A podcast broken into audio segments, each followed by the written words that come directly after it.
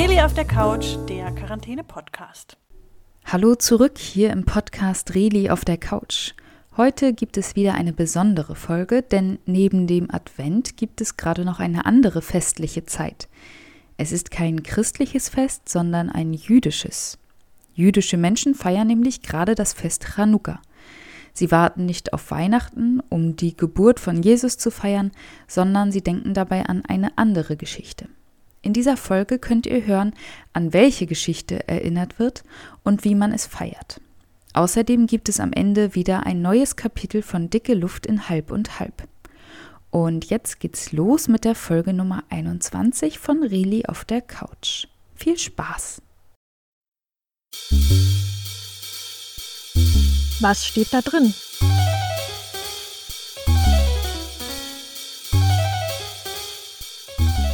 Bibelgeschichten.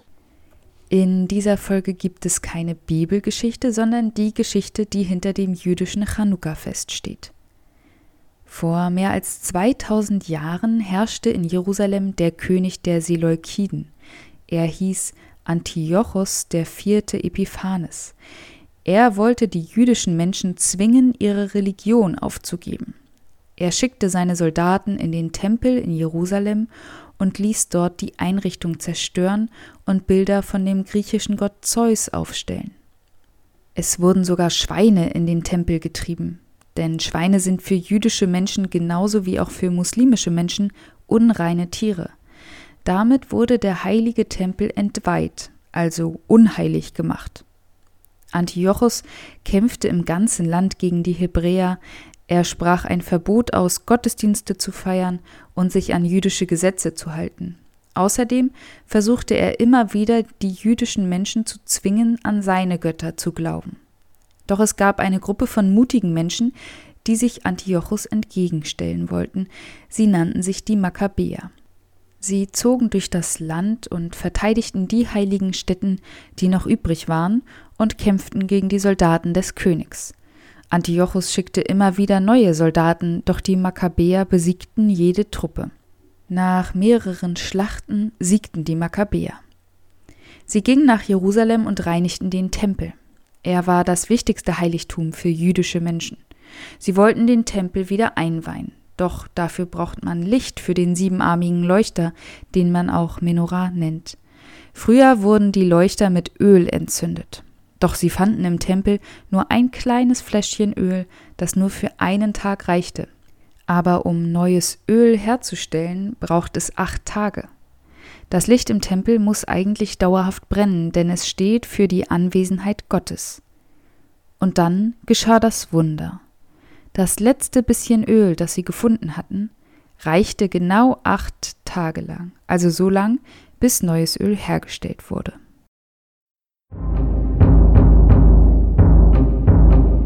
Wie machen das die anderen?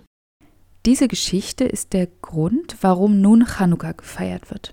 Das Fest dauert acht Tage lang, denn das Öl in der Geschichte reichte ja auch acht Tage. Es wird nicht den ganzen Tag gefeiert, sondern vor allem am Abend. Es gibt also leider kein Schulfrei. Morgens gehen einige jüdische Menschen in die Synagoge, dort beten sie und hören Texte aus der Tora. Es wird auch über die Rückeroberung des Tempels und das Lichtwunder gesprochen. Danach gehen die Kinder zur Schule und die Erwachsenen zur Arbeit. Abends wird dann gefeiert. Manchmal trifft man sich mit Freundinnen oder man feiert in der Familie. Nach Einbruch der Dunkelheit wird die Chanukia entzündet. Das ist ein neunarmiger Leuchter. Acht Kerzen stehen für die acht Chanukka-Tage. Die neunte Kerze nennt man den Diener. Mit dieser Kerze werden die anderen angezündet. So ähnlich wie beim Adventskranz wird dann jeden Tag eine Kerze mehr entzündet. Beim Anzünden der Kerzen werden Segenssprüche gesprochen oder gesungen. Das klingt dann so.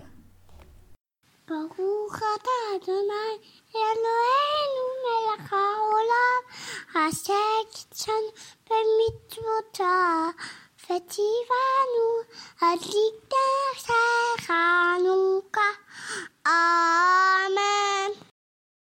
In der Zeit, in der die Kerzen brennen, darf niemand arbeiten. Die meisten Chanukias haben kleine Kerzen, die ungefähr eine halbe Stunde brennen. Die Chanukias werden oft ins Fenster gestellt, damit sich möglichst viele Menschen an das Lichtwunder erinnern. Manche Familien spielen auch ein kleines Spiel mit der Chanukia. Wenn alle Kerzen brennen, dann entscheidet sich jede und jeder für eine der Kerzen, von der er oder sie denkt, dass sie am längsten brennt. Ein anderes Spiel für Chanukka nennt sich Dreideln. Ein Dreidel ist so ähnlich wie ein Kreisel, der aber vier Seiten hat. Auf jeder Seite steht ein hebräischer Buchstabe. Nun, Gimmel, Hey und Shin oder Pei. Das steht für die Anfangsbuchstaben des Satzes Nes Gadol Hayasham oder Po. Das heißt übersetzt, ein großes Wunder geschah dort oder ein großes Wunder geschah hier, je nachdem, ob man in Israel dreidelt oder an einem anderen Ort. Alle SpielerInnen haben zehn verschiedene Dinge, um die sie spielen. Streichhölzer oder Süßigkeiten, manchmal auch Centstücke. Nun wird der Dreidel gedreht. Je nachdem, auf welche Seite er fällt, muss man etwas von seinen zehn Stücken in die Mitte legen oder darf sich etwas aus der Mitte nehmen. Das Essen zur Chanukka-Zeit hat auch eine besondere Bedeutung.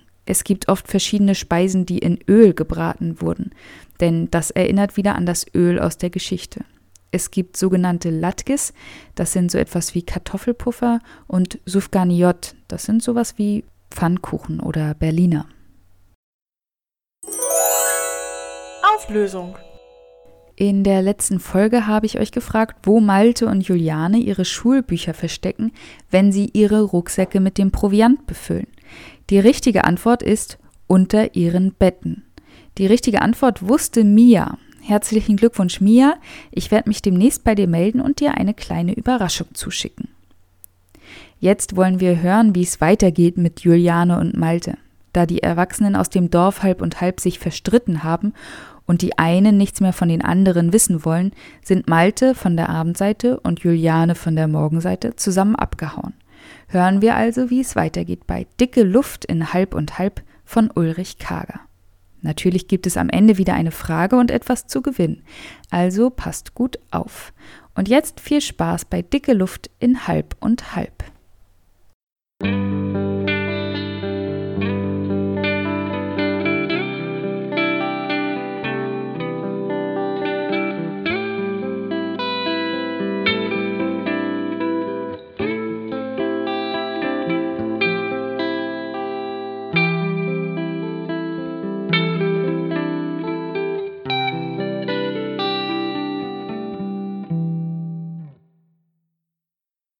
Verschwundene Kinder Bald hatten Juliane und ich die Holzbank auf dem Weg zur Schule erreicht. Aber diesmal gingen wir nicht geradeaus an ihr vorbei.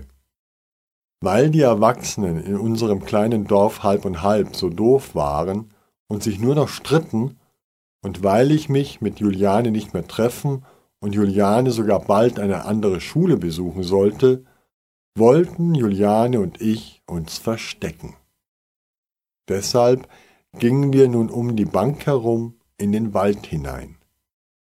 Wir mussten ganz schön aufpassen, nicht über die vielen Baumwurzeln zu stolpern.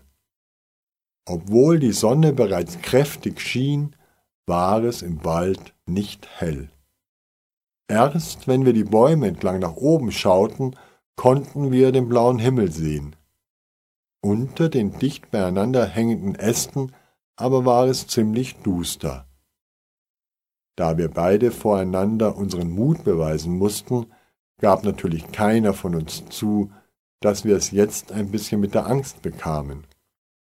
Zum Glück fanden wir dann aber eine Lichtung, wo es fast so hell wie draußen auf dem Weg war. Hier packten wir unsere Schultaschen aus. Wir häuften Fichtennadeln auf und breiteten die Decken darüber. Jetzt saßen wir bequem wie auf einem weichen Kissen. Dann aßen wir jeder eines der frischen Brötchen, die Juliane mitgebracht hatte, und tranken von meinem Apfelsaft. Ist es hier nicht wunderbar? sagte Juliane plötzlich, ohne diesen blöden Grenzstrich und die dummen Erwachsenen? Und ich nickte. Dann spielten wir zusammen. Aus Zweigen bauten wir uns ein Waldschloss und wir sammelten Tannenzapfen, die wir verbrennen wollten, wenn es kalt würde. Dabei hatten wir gar keine Streichhölzer dabei. Es war schon schwierig genug für uns gewesen, die alten Decken und das Essen und Trinken in die ausgeräumten Schultaschen zu verstecken. Das machte aber nichts. Hier im Wald vermissten wir nichts und niemanden.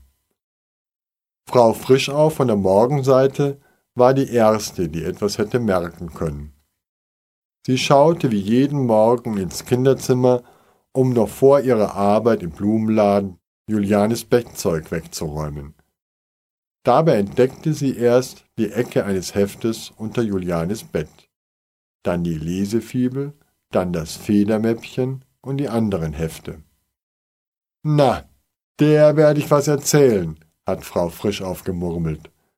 Seit Juliane mit diesem Malte Wolke zusammen ist, wird sie immer unordentlicher und unpünktlicher. Na ja, wenn sie die andere Schule besucht, hört das mit der Schlamperei ja bald auf. Frau Frischauf räumte dann Julianes Schulsachen ordentlich in den Schreibtisch ein und eilte anschließend die Treppen hinunter. Im Laden wurde bereits die erste Kundschaft von Herrn Frischauf bedient. Meine Eltern schliefen zu der Zeit noch tief und fest. Als sie dann wach wurden und ihr Mittagsfrühstück herrichteten, hörten sie es von draußen rufen. Herr Wolke, Frau Wolke, wachen Sie doch endlich auf. Hallo, hallo. Mein Vater öffnete darauf das Fenster und rief, was soll denn der Lärm zu dieser frühen Stunde? Frühe Stunde? schrie Frau Frischauf empört. Es ist längst Mittag und Juliane ist noch nicht zu Hause. Na und?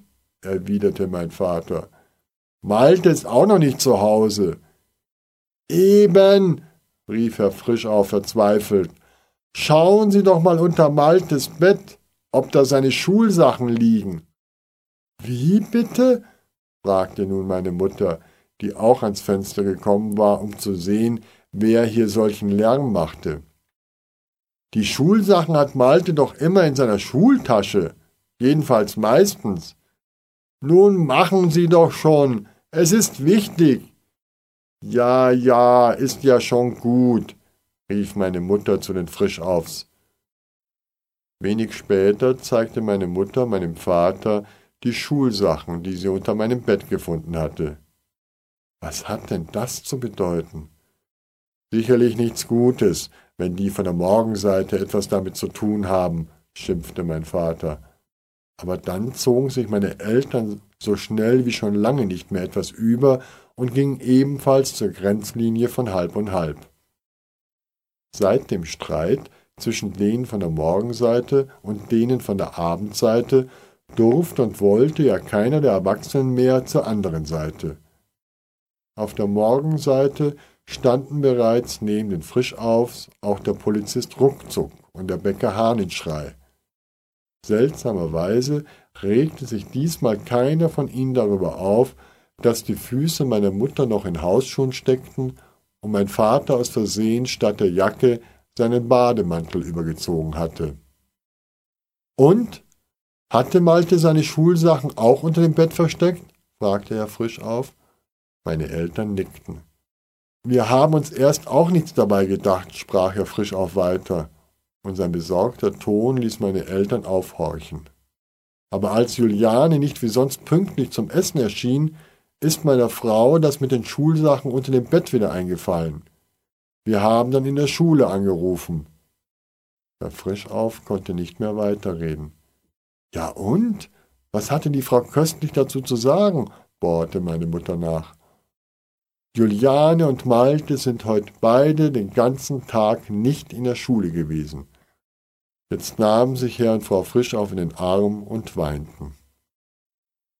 Meine Eltern schauten sich erst verdutzt an, aber dann mussten sie auch weinen weil sie sich die schlimmsten Sachen vorstellten, die uns Kindern hätten zugestoßen sein können.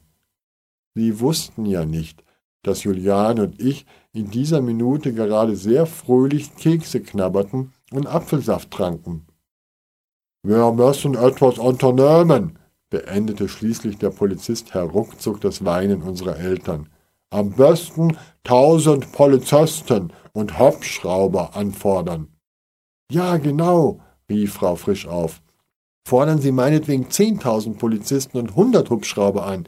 Nur tun Sie endlich etwas, damit unsere Kinder wieder gefunden werden. Halt, sagte da meine Mutter. Das ist ja vielleicht nun doch etwas übertrieben. Meine Frau hat recht, sagte mein Vater. Stellen Sie sich vor, die beiden wollten uns vielleicht nur einen Streich spielen, und plötzlich stehen tausend Polizisten um sie herum und ein Hubschrauber kreist über ihnen. Da bekommen sie ja einen Schreck fürs Leben. Aber wir können doch nicht tatenlos hier rumstehen und abwarten, widersprach Herr Frisch auf. Das habe ich ja gar nicht gesagt, beruhigte ihn mein Vater. Lasst uns doch überlegen. Die beiden sind absichtlich nicht in die Schule gegangen, aus welchem Grund auch immer. Sie haben die Schultaschen ausgeräumt und Malte hat, glaube ich, sogar unsere alte Wolldecke und wahrscheinlich etwas zum Essen eingepackt. Wo würden sich Kinder wohl auf dem Weg zur Schule verstecken? Wahrscheinlich im Wald, sagte da Herr Hahnschrei.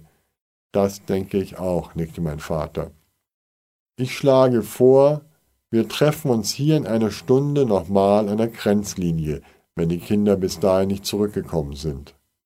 Jeder zieht sich dann feste Schuhe an, und dann suchen wir sie gemeinsam. Jetzt schauten sich die Frischaufs an. Dann sagte Frau Frischauf, Gut, aber seien Sie bitte diesmal pünktlich. Mein Vater hätte ihr jetzt gern einiges darauf erwidert, aber meine Mutter zog ihn am Zipfel des Bademantels zurück in unser Haus. Eine Stunde später trafen sie genau gleichzeitig mit denen von der Morgenseite auf dem Grenzstrich ein. Wie sie uns dann im Wald aufspürten, das muss ich aber beim nächsten Mal erzählen.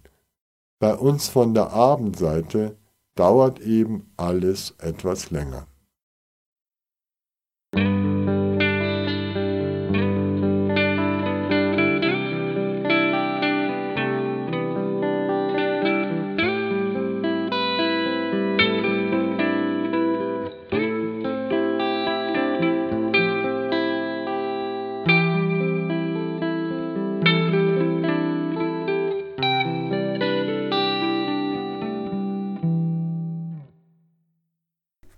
Das war er, der sechste Teil des Hörbuchs. Wenn ihr gut aufgepasst habt, dann könnt ihr bestimmt die Frage beantworten. Und zwar, was hat Maltes Vater statt einer Jacke aus Versehen angezogen?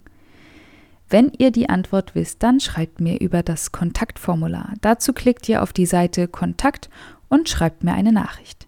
Ich wünsche euch und euren Familien weiterhin eine schöne Adventszeit und zu Chanukka sagt man frohes Chanukka-Fest oder auch Chag Chanukka Sameach. Ich hoffe, es geht euch gut und ihr bleibt oder werdet möglichst schnell wieder gesund. Bis zum nächsten Mal und tschüss. Das war Reli auf der Couch.